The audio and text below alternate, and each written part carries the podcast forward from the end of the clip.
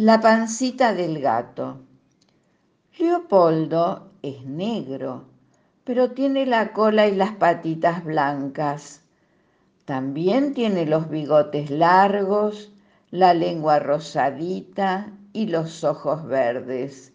Y tiene además una costura en la pancita, porque Leopoldo es el gato de trapo de Marcela. Marcela anda todo el día de aquí para allá con Leopoldo a cuestas. Lo alza, lo estruja, lo zamarrea, lo abraza, lo besa y lo hace dormir al lado de ella. Seguramente fue por eso, por tanto moverlo, que un día un hilo hizo plic y a Leopoldo se le abrió un agujero en la pancita. Leopoldo, ¿qué te pasó? dijo Marcela. Ahora vos también tenés un agujerito en la panza igual que yo.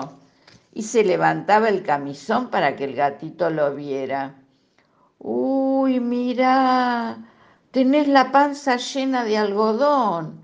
Le decía eso mientras metía el dedo por el pedacito descosido y lo sacaba lleno de hilachas grises. ¿Sabes, Leopoldo? Se me ocurre una cosa. Dale que vos sos una alcancía. Y sin esperar que el gato le contestara, buscó una moneda que tenía en el pantalón y la metió en el agujerito. Al día siguiente buscó las tres que tenía en su carterita de jugar a las visitas y también las metió en la pancita de Leopoldo.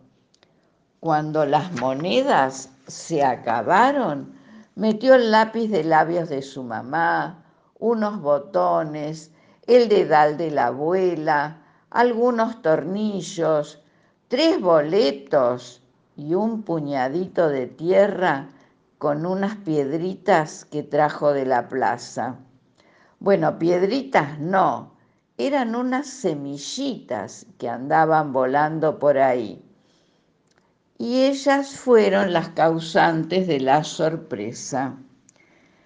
Después de algunos días, mamá encontró a Leopoldo sobre la alfombra y al levantarlo vio la pancita descosida. Uy, pobre, tenés un agujerito y la panza llena de cosas raras. ¿Qué Marcela esta? Mamá sacudió a Leopoldo hasta que cayeron todas las cosas raras, todas menos las semillitas que estaban muy cómodas y calentitas entre el algodón.